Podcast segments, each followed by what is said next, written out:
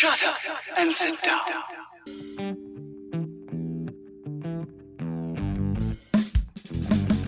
¿Qué tal? Buenos días, tardes o noches, dependiendo de la hora en la que nos escuchen. Bienvenidos nuevamente a este su podcast, La Comunidad del Celuloide, el podcast para dominarlos a todos. Yo soy Manuel. Y yo soy Jorge. Bienvenidos amigos. Tenemos varias cositas para ustedes el día de hoy, así es que vamos a empezar. Varias cosas en verdad, y de hecho como tal solo una, pero bueno, paso a pasito. Empecemos por lo más novedoso y ligero del día de hoy, que son pues los trailers básicamente de esta última semana, empezando por el de una serie como tal, la octava y última temporada de Brooklyn 99.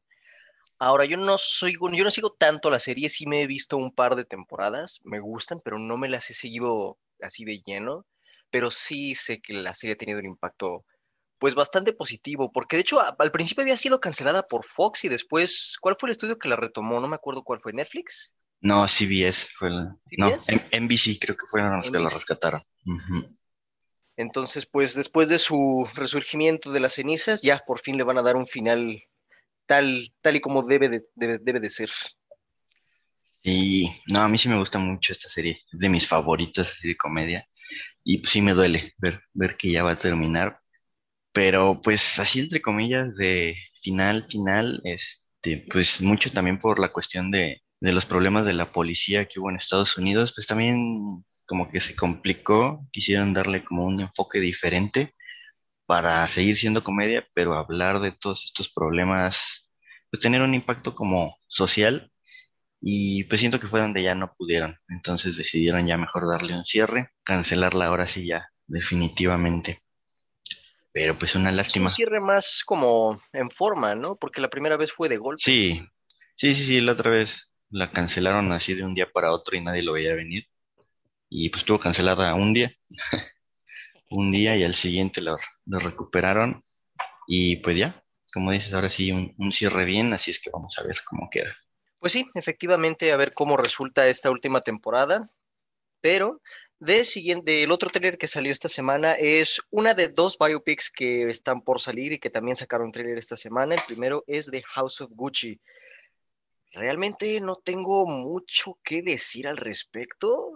Digo, salvo la pues novedad, bueno, no tanta novedad porque ya es la como tercera vez que Lady Gaga está metiéndose en el mundo de la actuación, pero digamos que eso es lo, lo único que, wow, me llama la atención. Digo, eso y que pues está dirigida por Ridley Scott. Fuera de eso, realmente no tengo muchas expectativas. Sí, igual. en Lo, pues esas dos cosas son las que me llaman la atención. De Lady Gaga, pues ya no tanto, ¿no? Ya, ya vimos que actúa. Antes Sí. era como de, bueno, pues a ver cómo, cómo salen, ¿no? Pero pues ya, ya tuvimos, bueno, para mí como medio año insufrible de... ¿Cuál fue la última película que sacó con Bradley Cooper? La de... Ah, la de Nace una estrella. Ándale, ya, Sí, ya me ya tenían harto con. The Shallows. Sí, exacto, sí, sí, ya. Ya me Ah. tenían harto con eso. Este, pero pues, digo, la película fue buena. Sí, Entonces, aquí pues sí, vamos a ver cómo sale. Digo, ya no, ya no me llama tanto la atención, pero pues también, como dices, ver algo de Riley Scott, eh, siempre es bueno. pues sí, de hecho, creo que esta es que es su segunda o tercera película, bueno, tipo biopic que saca, porque me acuerdo que había sacado la de All the Money in the World, que fue toda una controversia por tener a Kevin Spacey, y luego pasó lo que pasó y cambiaron con Mm. Christopher Plummer. Y otra vez ahorita está haciendo un drama mm, medio misterio crimen igual biopic. No sé, está, está interesante la dirección que decidió tomar Ridley Scott. Por un tiempo Sí. le dio por hacer películas épicas y ahora le está dando por hacer pues dramas biopics. Me late, me late la dirección que toma. A ver qué tal sale. Vamos a ver. Y otro biopic que también sacó su tráiler esta semana con el príncipe de Bel Air, Will Smith, en la película King Richard, que se enfoca en el padre y entrenador de las tenistas Venus y Serena Williams. Realmente no sé, no se ve como wow la película, no se ve mala, pero no sé, las películas de drama basadas en personajes reales con Will Smith como que nunca me han llamado mucho la atención. Sí, pues ya, ya cuántas serán así de ese estilo. Mínima en busca la felicidad y esta.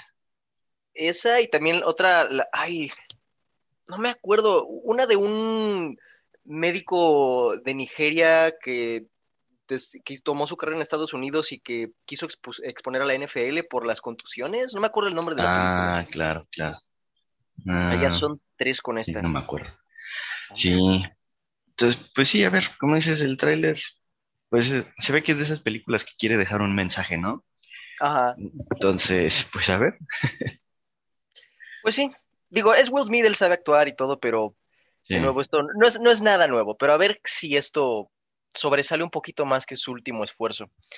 Y otro tráiler que también salió esta semana fue el de el de West Side Story. West Side Story, ¿verdad? Del remake de Steven Sí. Spielberg. Ándale. Ah, pues, mira, se ve interesante. Aparte, Steven Spielberg es ya un, es un ícono. Ese, ese hombre ya, ya es, es leyenda viviente en, en lo que respecta a cine de Hollywood. Sí, por eso ya está haciendo de todo. Como écheme algo diferente. Yo puedo. De hecho, digo, uno podría pensar, no me imagino Spielberg haciendo musicales, pero luego te pones a ver la filmografía de él en los últimos 10 años y dices, bueno, no es como que él tenga un estilo en específico. Sí, claro. Como dices, no me lo imagino dirigiendo un musical. eh, sigue siendo algo extraño, pero vamos a ver cómo queda. Eh, la ventaja de West Side Story es que cada quien le adapta a lo que quiere hacer, eh, ya sea obra, ya sea otra adaptación, lo que sea. Hay como esa libertad, mm, bueno, medio libertad creativa para hacer algo diferente, así es que pues vamos a ver qué hace. Puede ser, digo, no me lo imagino, pero repito, pues él ha hecho de todo y sabe lo que hace, así es que vamos a ver. Pues sí, a ver qué es lo que pasa. Y el último tráiler, digamos, fuerte, fuerte de esta semana es Venom Let There Be Carnage. Uf, este me gusta, me gusta. Sí, está bueno, se ve muy bueno. Ahora, esta vez lo está dirigiendo el buen Andy Serkis, quien ya todos saben quién es. Él ya estableció su, su nombre en el cine de Occidente, siendo un pionero en lo que respecta a motion capture, haciendo a Gollum, a, a King Kong en la película de King Kong de Peter Jackson, a Caesar en las del Planeta de los Simios, y ahora ya está empezando a experimentar más con la dirección. Y la verdad, de los dos trailers que han sacado de Venom, pero este en particular, wow. Sí, este ya se ve muy intenso. Sí, Digo- creo que sí le van a dar clasificación R, ¿no? Ojalá. Digo, como se ve el tráiler, para aprovecharlo al máximo, sí le tienen que dar clasificación R. Es que sí, sobre todo por el personaje de Carnage, quien Uy. es, uf, es, es un psicópata con un simbionte, por Dios, necesita hacer clasificación R. Creo que sí, esperemos que sí, porque luego ha pasado que a último minuto los vuelven PG-13 y pues se Sí, a ya valió. Sí. Pero bueno, ahora, en las la película de Venom anterior sí se tomó muchísimas libertades creativas con respecto al personaje, pero creo que funcionaron. Le dieron ese toque como de película de comedia body cop que me latió. No sé si vayan a seguir con ese tono. O sea, partes del trailer sí tienen todavía esa, ese tono, pero se enfocan un poquito más en, en la locura del personaje de Cletus Cassidy Carnage. Sí, sí, en algunas partes se nota ahí, eh, pues la misma relación, ¿no? Que siguen teniendo Venom y, y... Ay, se me olvidó el nombre del personaje. ¿Cómo se llama? De Eddie Brock. Ándale. Perdón, amigos, es muy Ibas a temprano decir Tom. Hardy, ¿verdad? No. No, oh, no para nada. Y se sigue viendo esa misma relación que mantenían en la primera y que funcionó, como dices, pero me gustó, me gustó lo que hicieron, me gustó, digo, es Tom Hardy. Lo que ese señor haga, yo lo voy a ir a ver. Por dos. Y ahora tenemos a Woody Harrelson, así oh, es que ya sé. ya eso es por mil. Ese señor también lo amo y todo lo que hace me gusta siempre, así es que creo que el personaje de, de psicópata magnético desquiciado le queda muy bien Amén. y ahora con simbiote, así es que vamos a ver qué hace. Pues bueno, tenemos expectativas no muy altas, pero al menos buenas de Venom Let There Be Carnage. Sí, Esperemos mejor no que hay, se no hay que emocionarnos de Sí, la verdad, ya, ya aprendí con las películas de superhéroes, no hay que emocionarse tanto. Y bueno, no es tráiler como tal, pero pues vamos a hablar de esto de todas formas. Un clip muy extraño promocional que salió de la película de Free Guy de Ryan Reynolds. Um, Sí, queríamos mencionarlo porque está muy extraño. Y ya va a salir la película, así es que véanlo antes de que salga la película. pues sí, eh, es, es- es una, es una digamos, crítica graciosa al proceso actoral en películas de superhéroes. Vamos a dejarlo así.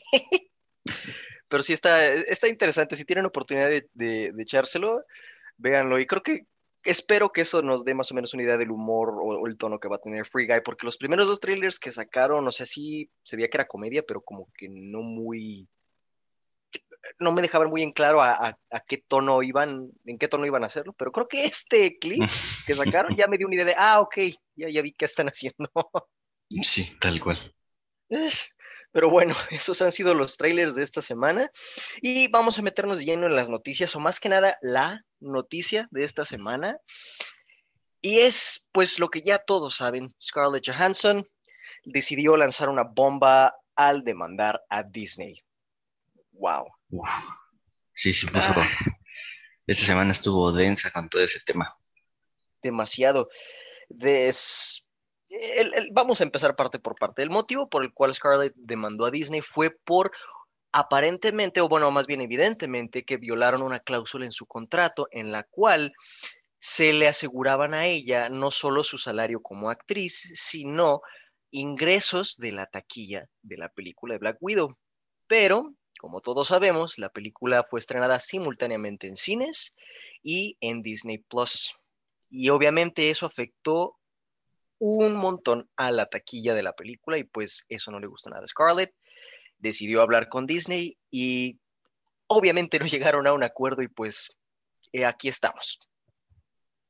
Sí, como dices, evidentemente la, la taquilla se iba a ver muy, muy, muy afectada porque ellos mismos dieron sus números al inicio de cuántas suscripciones, no sé cómo se le llame, cuántas ventas de, Premier Access habían hecho. Solo en Estados Unidos creo que habían sido como dos millones, una cosa así.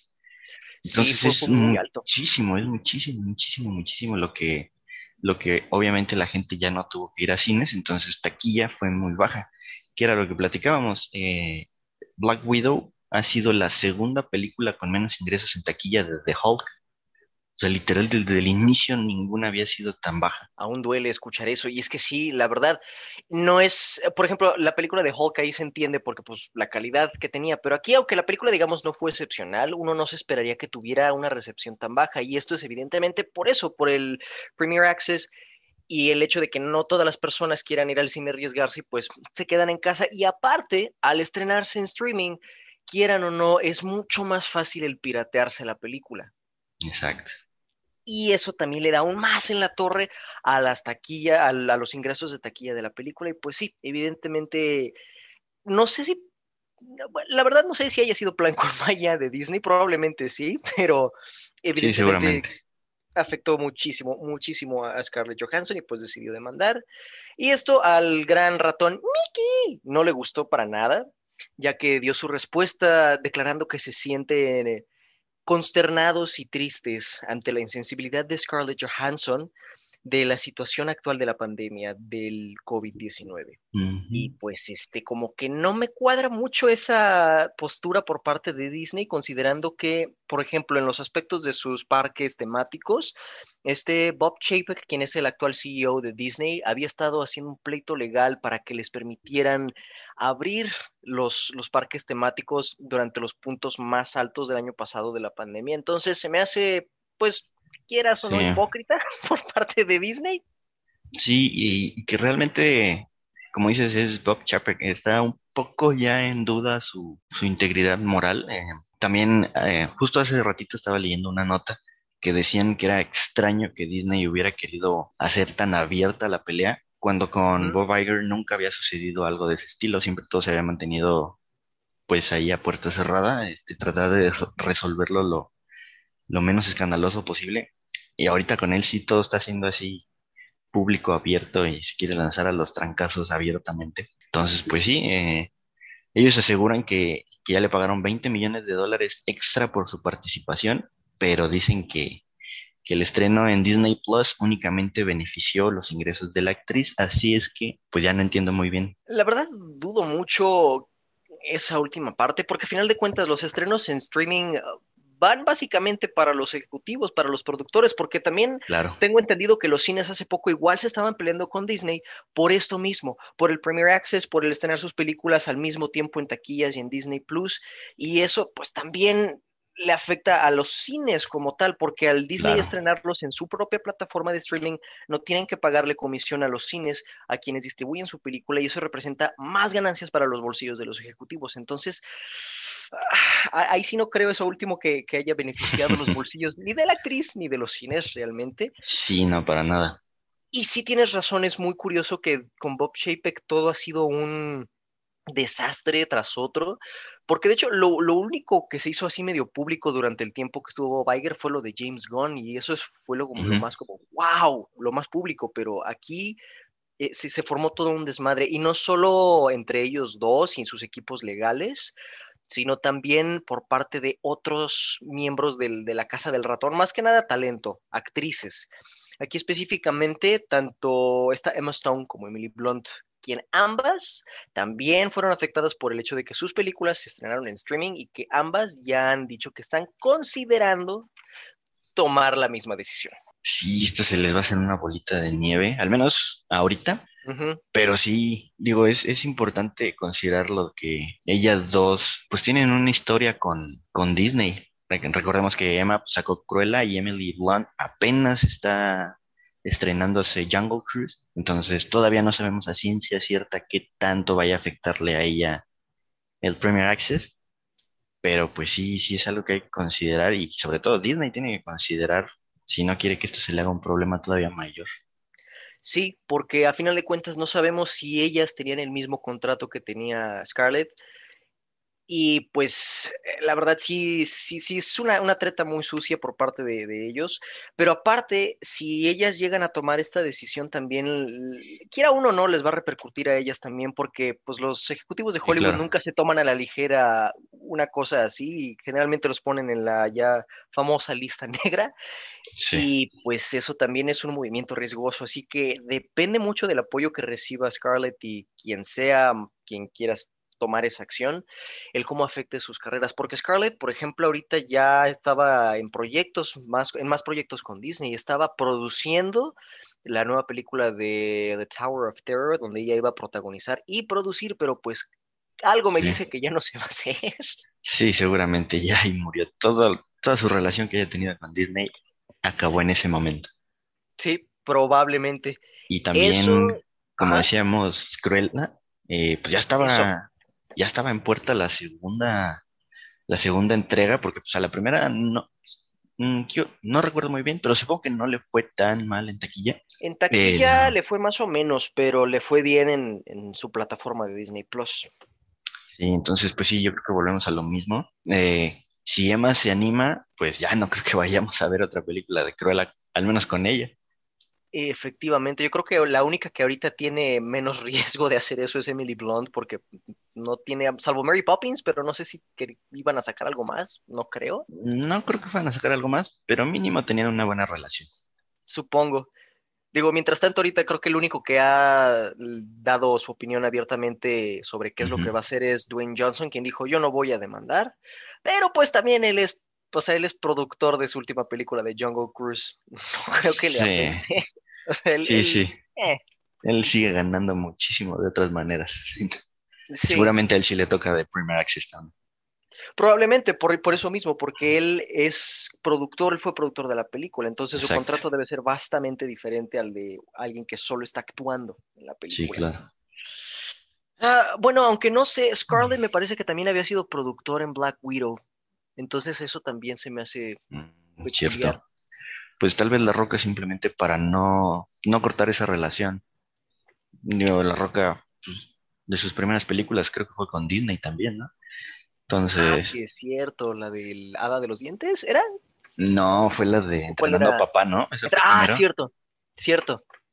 Entrenando a Papá. Sí, sí fueron varias de sus inicios y fueron con Disney, así es que, pues no sé, tal vez también pueda ser solo por, mm, por lealtad, por decirle de alguna manera. Lealtad estratégica, porque pues si eso le pasó a él también, pues no creo que esté muy contento, pero de nuevo, aquí también hay que entender la postura de Scarlett, porque ella realmente fuera de Disney y de Marvel aunque pues suene feo, no tenía otra... Sí, pues ya lleva muchos años dedicándose a eso. Exacto. Como todos los actores de Marvel, de hecho, si te fijas, todos ellos fuera del MCU, la mayoría no tienen nada, nada que los sostenga. Entonces ahí también entiendo el, peligro que esto representa para Scarlett, pero ves a alguien como Dwayne Johnson que está ahorita también como productor en, en todos lados, de hecho, pero como productor, no solamente como actor, tiene lo de Warner Brothers y Shazam, o sea, él está a salvo en ese aspecto, pero actores como tal de Marvel que solo se dedicaron a eso, esto sí es, sí es peligroso.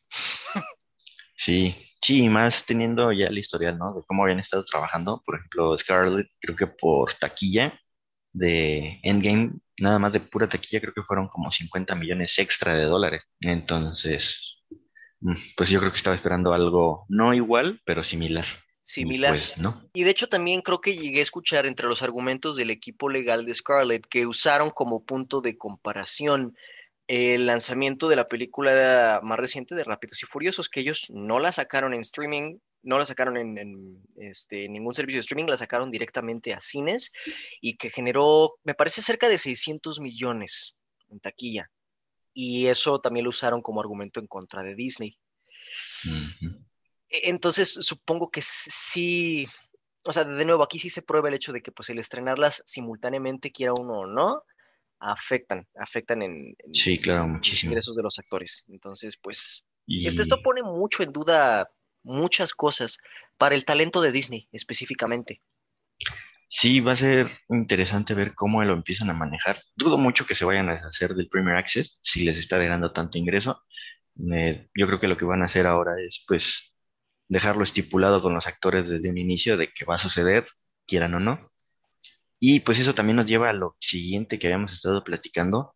Disney tiene muchas películas, muchas películas, que están o por estrenarse o en filmaciones. Sí, de hecho ahorita la que está, digamos, ya más en forma o por ser terminada es la de La Sirenita. Y pues yo creo que de las actrices más fuertes de, o bueno, de más renombre en esa película, creo que sería Melissa McCarthy. Y no sé cómo sea el contrato que tenga ella, pero pues supongo que ella en estos momentos debe de estar hablando con su equipo legal porque pues esto sí es, sí es, sí es fuerte. De otras que están en producción, que ya empezaron filmaciones, es una que se llama Peter y Wendy, que pues evidentemente es un remake de Peter Pan y esta vez creo que el más grande que tienen ahí es Jude Law como el Capitán Garfio y una que apenas está en etapas tempranas de preproducción, que es el remake de Pinocho, que tiene a Tom Hanks como Gepetto. Entonces, de nuevo, yo creo que todos estos actores están, pero así de, háblale a mi abogado ahora. Sí, pues es que todos esos son actores fuertes que seguramente estén operando bajo esa misma, esas mismas cláusulas, pero pues a fin de cuentas no podemos saber quién sí y quién no esté trabajando así. Tanto actores como Disney ahorita deben estar como locos tratando de ver qué es lo que van a hacer, si lo pueden arreglar, antes de que se siga haciendo la bolita de nieve. Sí, porque si empiezan a mostrar más apoyo, no solo por parte de los medios, sino por gente dentro del mismo medio, ahí sí va a ser un problema muy grande para Disney, porque, por ejemplo, uno de los nombres fuertes que ya mostró claramente de qué lado está, esto parece Civil War, maldita sea, pero es, Irónicamente, Kevin Feige, quien mostró su apoyo total a Scarlett Johansson, él declaró que se siente enojado y avergonzado por la manera en la que Disney trató a la actriz. Y digo, no creo que vayan a correr a Kevin Feige, ya que él es uno de sus muchos cerditos de, de ahorro, pero pues de que le van a dar una regañada, yo creo que sí. Sí, fuerte. quién sabe cómo lo hagan, porque es que no sé, lo más que se me puede ocurrir que le hagan a Kevin Feige es a lo mejor tener más control sobre lo que él hace, pero no sé si sea mm. buena idea, ya que pues todo lo que él hace ha funcionado. Sí, no, no creo. ¿Quién sabe? Yo creo que va a depender mucho de, de cómo termine. Sí, efectivamente. Ahorita esto es una misión suicida por parte de, Scarlett y pues solamente hay que esperar lo mejor para ella. Digo, naturalmente otras personas, específicamente los que están dentro del mismo Marvel, actores, han estado pues callados porque pues no quieren perder su trabajo. Claro. La verdad los entiendo, pero sí, no pero, sé cómo va a evolucionar esto. Sí, y pues esto se puede salir incluso de mismo Disney. Por ejemplo, estábamos platicando ayer de Gerard Butler, con su película de Olympus Has Fallen. Sí, cierto. Pues es una película vieja, o sea, estamos hablando de que salió en 2013 y apenas ahorita se animó a demandar a la productora que decíamos que es Millennium Films, si no mal recuerdo, por precisamente ingresos por taquilla. Él mandó a auditar y para ver realmente cuáles habían sido los ingresos, tanto en Estados Unidos como global.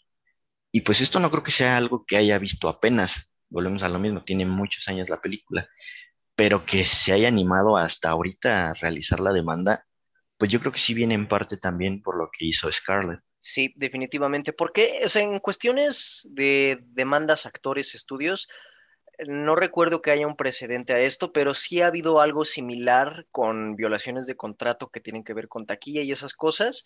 Eh, había pasado con George Miller, el director de Mad Max, que igual Warner Brothers le jugó una treta similar, ya que en su contrato estipulaba que si la película llegaba a tener ciertas nominaciones, iban a tener un acuerdo económico que pues beneficiaría a George Miller, que evidentemente no respetaron, y también este mismo tomó acciones legales, pero esto como director, aquí como actor demandando directamente un estudio, no recuerdo que haya habido un precedente, entonces quiera, quiera uno o no, esto representa un momento clave en, al menos en la producción de películas de, por parte de Hollywood. Y de los que se están sumando, que están aprovechando el, el, pues, ¿qué será? no sé ni qué están haciendo, la verdad. Pues están haciendo como, como cuando en, en, la escuela hacían un sándwich y se le aventaban todos encima y nada más ah, llegaba uno hasta arriba. Es como de, ah, yo también. Iba pasando y no sabía ni qué, ya no sabía ni quién estaba hasta abajo, pero sí, aviéntate. Sí, ah. Pues sí, ahorita fue Lionsgate como tal quien se sumó a, demandar a Disney, pero por un asunto bastante peculiar, ya que como saben, Disney al comprar Fox va a sacar su plataforma de streaming aparte, donde pone todo este contenido de Fox o contenido más maduro, que se llama este Star, Star, era Star, ¿no? Star, ajá. Star, y el otro que tiene Lionsgate que sacó hace como dos o tres años se llama Stars con Z. Mm. Entonces dijeron, oye, eso se parece a lo mío cámbiale el nombre, te demando. Y pues, pues ya demandaron.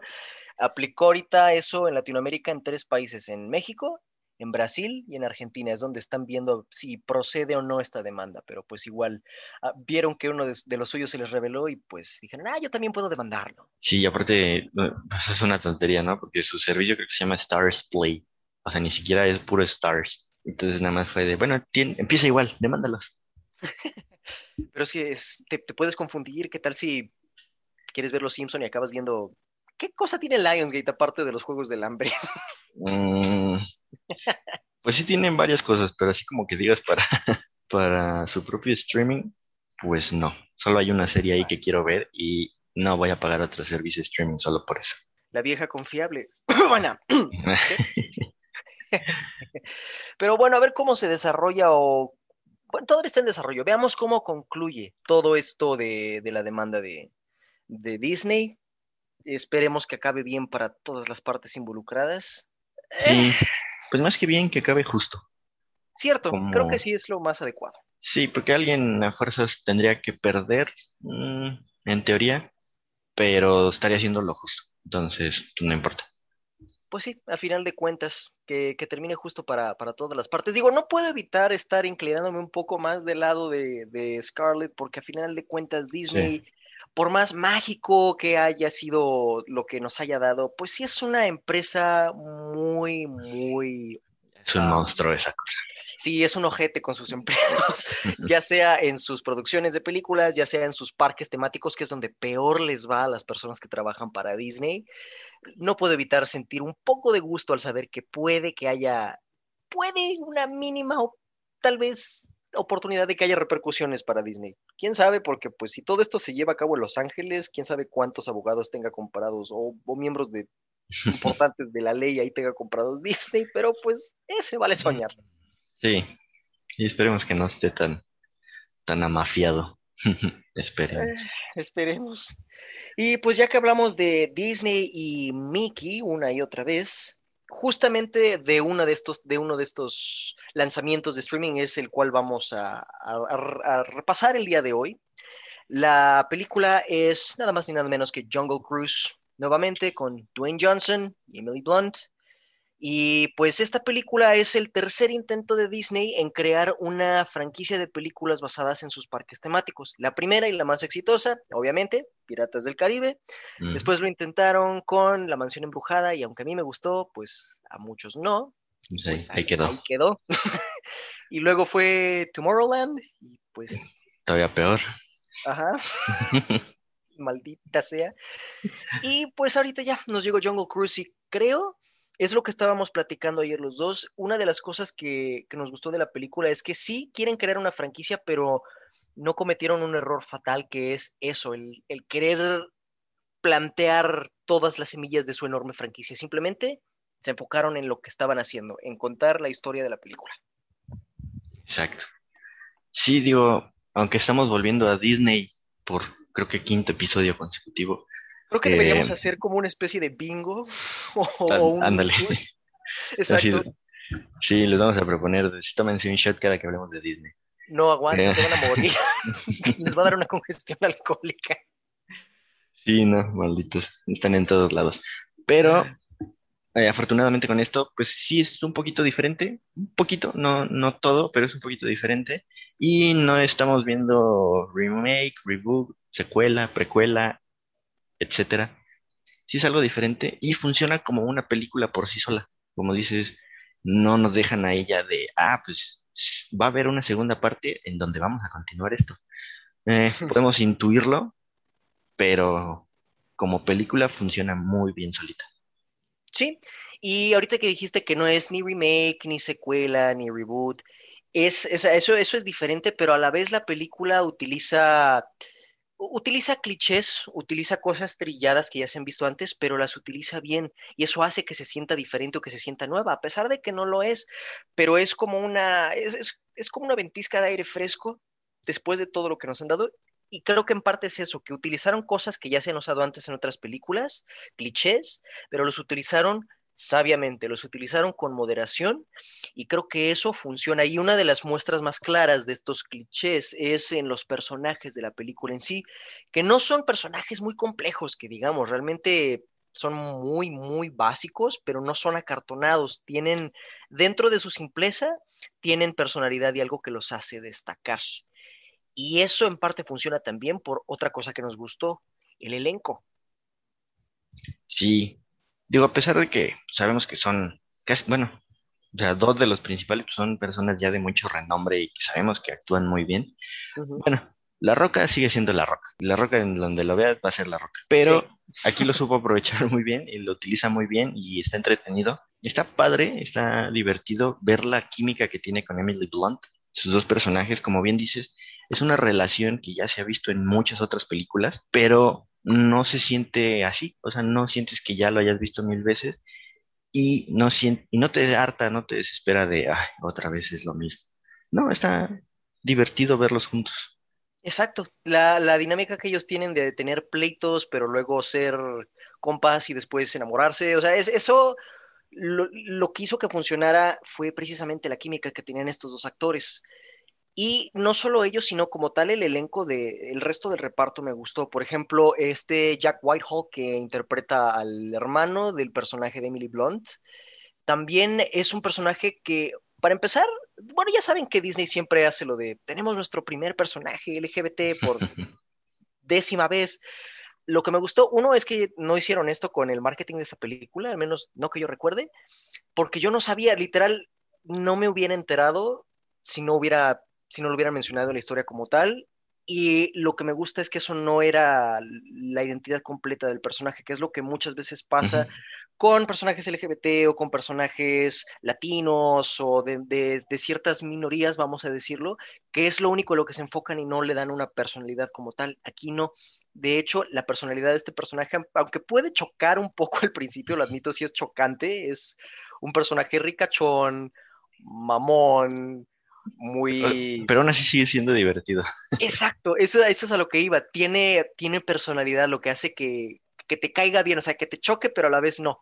Eh, Es como, como cuando se supone que te tiene que caer mal y sabes que es eso, el, el personaje. Y aparte Ándale. lo van desarrollando bien, le dan una buena historia y una buena interacción con el resto de los personajes.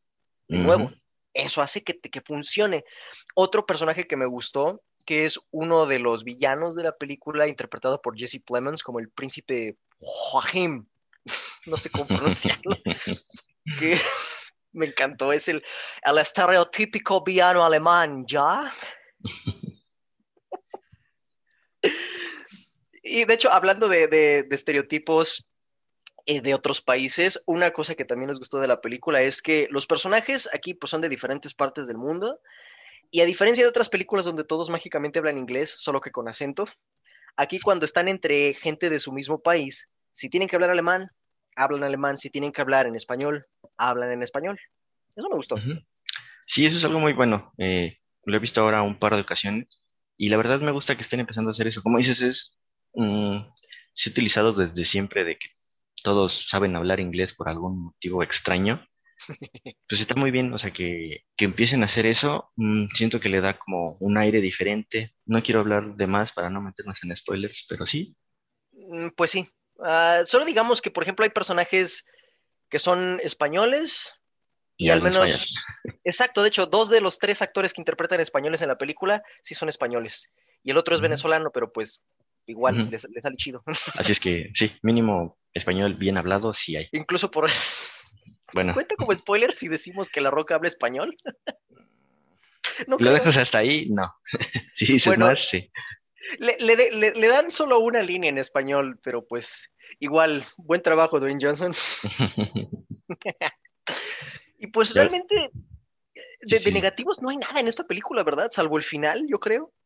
Sí, no digo, no es un peliculón así, wow, pero con lo que ellos querían contar, lo hicieron bien, lo plantearon muy bien y creo que lo ejecutaron muy bien. No, no tengo nada malo que decir al respecto. Como dices, solo el final tal vez. Fue un poquito largo, yo creo que lo extendieron de más. De hecho, toda la escena climática, siento que cuando ya pudieron haberla terminado, le siguieron un poco más y cuando pudieron haberla terminado después de eso, siguieron todavía un poco más y es como de, ok, ya, ya entendí, solo por favor terminen, van bien, van bien. Y digo, no afectó a la película, solo fue un poquito largo. sí, pues sí, como dices, también un poco cliché, ¿no? Volviendo a lo mismo. Sí. Eh, un poco de cosas que ya, ya se esperaban, pero no, nada, nada que le den la torre por completo. Estuvo, es una muy buena película palomera. Efectivamente, de hecho sí, yo creo que esa es, de esas películas que puedes ver ya sea con, tu familia o con tus amigos y pasártela bien. No vas a otra cosa más que a pasar un buen rato y la película cumple con eso, nada más. Exacto.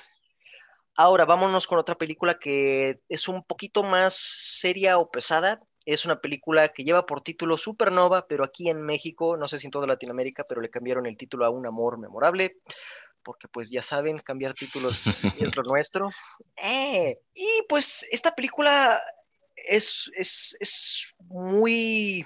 E, es lenta, pero tiene, tiene poder. Vamos a empezar por lo, por lo bueno de la película, que es mucho, de hecho, creo que es casi todo. Empezando por el elenco. Si no, no la han visto anunciada en ningún lado, es una película, como bien dice la traducción de México, eh, una pareja que está protagonizada por Colin Firth y Stanley Tucci. Ya con eso sabemos que tenemos a dos actorazos a la cabeza de esta película. Y como dices, uy, las actuaciones están. No, no, no, no, está, está genial verlos a los dos.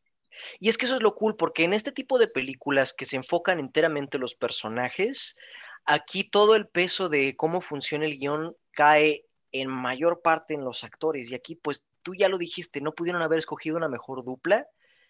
y, no solo eso, sino que actúan con, mesura, con, sutileza, no tienen momentos explosivos de melodrama o de escenas Oscar, como se les podría llamar, supongo, ese tipo de escenas explosivas.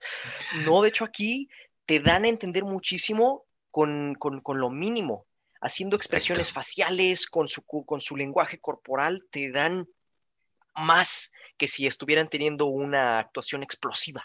Exacto, sí, no, las actuaciones están de 10.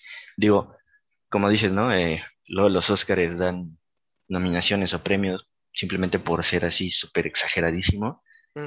A mi punto de vista, estos son el tipo de actuaciones que sí deberían estar nominadas, porque con lo que están haciendo ves todo lo que ellos están sintiendo desde un inicio. ya sea sufrimiento, tristeza, todo, todo, todo, todo. Sí, ¿de verdad te crees que estos dos han estado casados por años y te crees el momento difícil por el cual están pasando como pareja? Y lo hacen con tan poco, porque de hecho la película es, digamos, la expresión, es, la expresión de menos es más puesta en película, porque la, la película en sí no tiene un estilo visual excepcional o al menos mm, así excesivamente visual fantástico. No, de hecho tiene una fotografía bastante simple que lo ayuda en las locaciones. De hecho, es mucho. Sí, las locaciones están muy buenas. Sí, es pura naturaleza, de hecho, en, en Inglaterra. Pero eso combinado con la fotografía simple y las actuaciones sutiles, le dan a la película una atmósfera muy como de trance, como hipnótica, muy tranquila, pero con peso. Sí, sí, sí, toda la película yo la sentí así muy tranquila, en ningún momento, pues en ningún momento intento hacer otra cosa, va muy tranquilo, pero tampoco te aburre. Yo no me aburrí para nada, incluso como dices, entre las locaciones, entre verlos a ellos, todo, me empecé a relajar mucho, pero una relajación buena, no, no, en mal sentido, exacto. Ajá, que de hecho es lo, es lo, que me gusta porque va, va acorde a la historia que están contando, por el momento que ellos dos están pasando es, o sea, sí es un momento muy, muy pesado, muy lúgubre, pero se lo toman con madurez. Y esa, eh, la película hace justo eso, toca esta historia con madurez y eso de nuevo hace que funcione muchísimo. Sí, sí, que es una historia muy sutil. Nos va diciendo así las cosas, eh, lo menos que necesitamos saber, sin decírnoslo directamente, y tú solito vas atando cabos, vas uniendo los puntos y te vas dando cuenta de, pues, de lo que te quieren contar. Efectivamente, y es que es lo que me gusta, la película es madura en todos los aspectos, incluyendo en cómo tratar a su audiencia, porque muchas otras películas, por ejemplo, la semana pasada que hablábamos de la película de Shyamalan de Old, que son películas que creen que la audiencia es un poco estúpida y te tienen que estar diciendo, un poco. Eh, eh, mira, ya viste lo que dijo, ¿Eh, eh, eh, te lo vamos a repetir otras 20 veces para que medio entiendas a dónde, o sea, ya sé a dónde vas, no tienes que tratarme como idiota. Y esta película es eso, sabe que su audiencia tiene la suficiente madurez para poder prestar atención a lo que está pasando en pantalla e ir conectando los puntitos para ir viendo hacia dónde va la historia sin ser muy obvios. Exacto. Por ejemplo, hay, un momento en particular, no lo vamos a spoiler obviamente porque pues esta película sí se las recomendamos, pero un momento en particular que al menos yo sí llegué a intuir que iban a llegar a ese punto, pero no del todo. De nuevo, es una forma muy sutil, o sea, te da a entender a ti más o menos por dónde va, pero lo suficiente como para que aún mantengas la expectativa o la sorpresa de los giros que llega a tomar la historia. Sí, claro. Sí, como dices, lo puedes esperar un poquito, pero yo más bien no lo esperaba. Ahí sí, sí tiene un muy, mm, pues no quisiera decirle plot twist, porque, o, ¿cómo se dice en español? Giro de tuerca. Giro de tuerca. no me gusta ese término, pero bueno. Este. Digamos, de sorpresa. Ajá. Sí, no, no lo quiero decir así tal cual porque no es así tanto. Pues no, no lo es. Pero pues eso también lo manejaron muy bien es que es eso, no es un plot twist, no es un giro de tuerca porque no lo manejaron como tal. Cuando una película tiene su, su, momento de revelación, te lo ponen de nuevo de una manera muy exagerada o muy dramática, con música y cortes intensos. Y aquí no, literal es de una manera tan sencilla que pues simplemente es, te lo presentan como lo que es, parte de la historia, no como algo súper wow revelador, simplemente es parte de. De hecho, yo creo que el momento fuerte de la película es ya casi al final, cuando ellos dos tienen un momento a solas. Dios. Sí, sí, sí. Esa, escena, uff. Sí, sí, esa escena es la película. Ahí ya con eso me terminaron de ganar. Completamente, porque de nuevo, en muchas películas románticas, cuando las personas, eh, los protagonistas, tienen su momento a solas, donde tienen su catarsis emocional, de nuevo se van por el, por el melodrama, por los gritos, por aventar cosas y aquí... A Mary Story. ¿Refieres a Kylo Ren contra Black Widow? oh, Dios mío, Disney, deja de invadir mi mente, maldita sea. shot. Pero sí, es, es lo que me gustó de esta escena.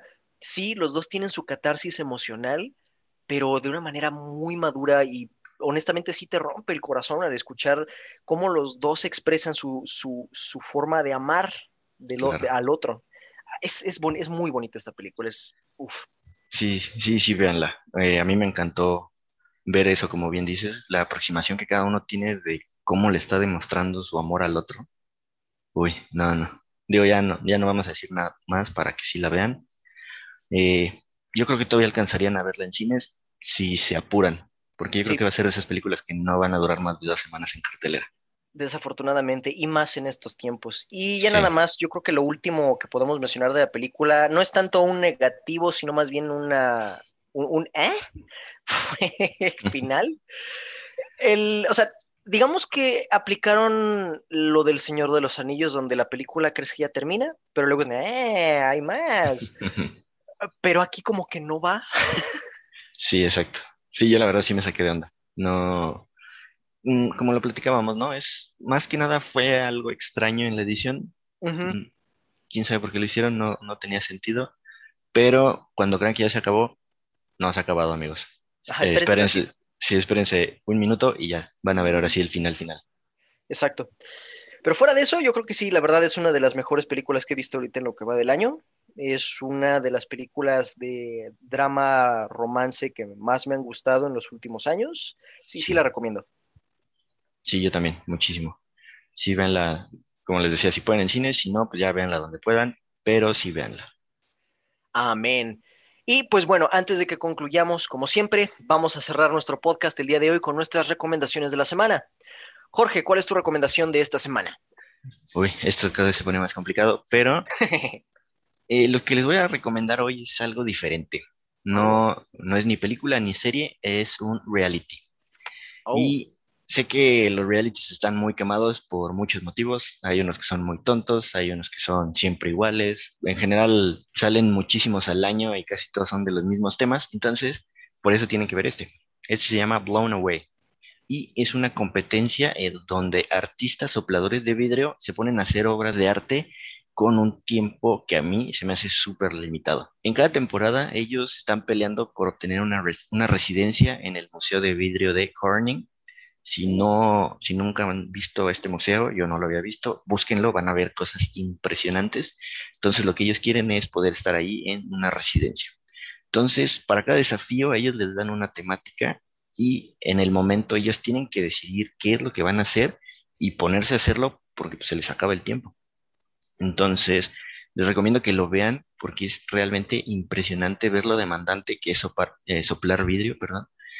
Y mm, si ya es difícil, a mi punto de vista, soplar vidrio haciendo algo muy sencillo, ya que vean las obras, las figuras súper complejas que tienen que hacer ellos, que fue lo que visualizaron en un inicio, y también teniendo en cuenta pues que es un material tan frágil y toda la atención que ellos traen por ser competencia, por el tiempo, por todo, eh, pues está cañón. Todos ellos son unos artistas realmente, o sea, de verdad, ya que los vean, te van a dejar impactado más de una vez con lo que están haciendo.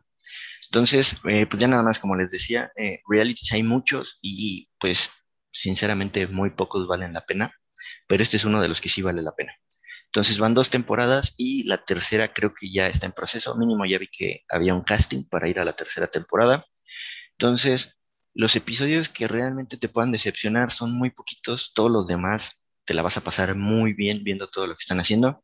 Y ya nada más como recomendación, si pudieran, vean primero la segunda temporada y después se pasan a la primera, porque el nivel de la primera temporada está muy cañón. Entonces, si ven después la segunda, mm, a lo mejor algunos se decepcionen un poquito. Si las ven primero la segunda y luego la primera, no va a pasar esto. Entonces, pues ya que la vea alguien, dígame qué les parece y eso sería todo de mi parte. ¿Y en qué plataforma la pueden ver?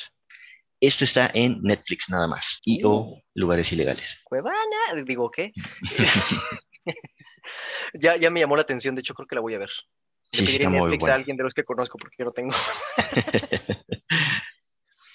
Pues bueno, mi recomendación de esta semana es una película que en mi opinión es muy infravalorada, aunque poco a poco ha estado haciéndose más un clásico de culto o teniendo un seguimiento de culto. Es una película de los 90 dirigida por el italo-canadiense Marco Brambilla que se llama Demolition Man o lo conocemos como El Demoledor Uh, amo esta joyita. Es protagonizada por Sylvester Stallone y Wesley Snipes. Y para hacerles una- un resumen breve de la película, básicamente Stallone Interpreta al estereotípico policía de acción de los 90 que destruye todo sin importarle los daños a la propiedad privada o pública y pues si tiene que matar a alguien lo hace y le vale madres, básicamente. Es el, policía lleno de esteroides y valor y balas. Y el villano es Wesley Snipes, que es básicamente el villano que es malo porque es malo y te callas, punto.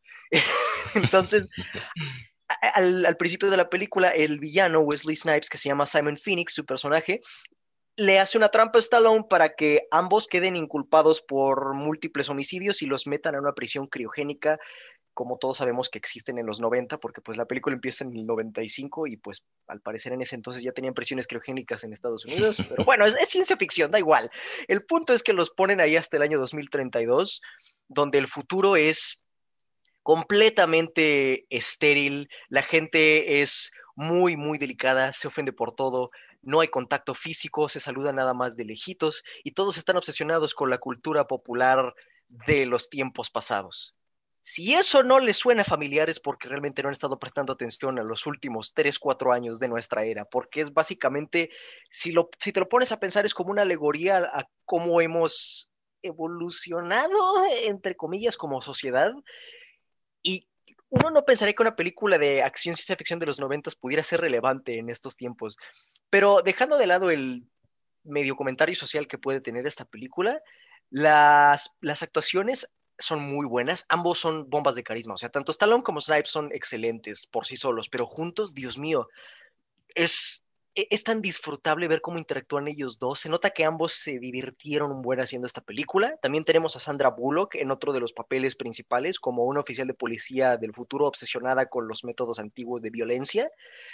Y aparte, la película tiene momentos de, de comedia bastante, que funcionan bastante bien. Por ejemplo, uno no pensaría que en el futuro Taco Bell sea el único restaurante en el mundo. Pero pues al parecer todos vamos a, tener Taco Bell en el futuro y serán restaurantes con estrellas Michelin. Es, excelente la película, la verdad. Si no la han visto, denle una oportunidad. Tiene muy buena acción, muy buena comedia y sorprendentemente el guion puedes verlo como una sátira o comentario social de cómo estamos nosotros ahora en estos tiempos. Esta película la pueden ver en la plataforma de Amazon Prime Video, si es que la tienen. También está disponible en formatos físicos como DVD y Blu-ray. Yo la tengo en DVD.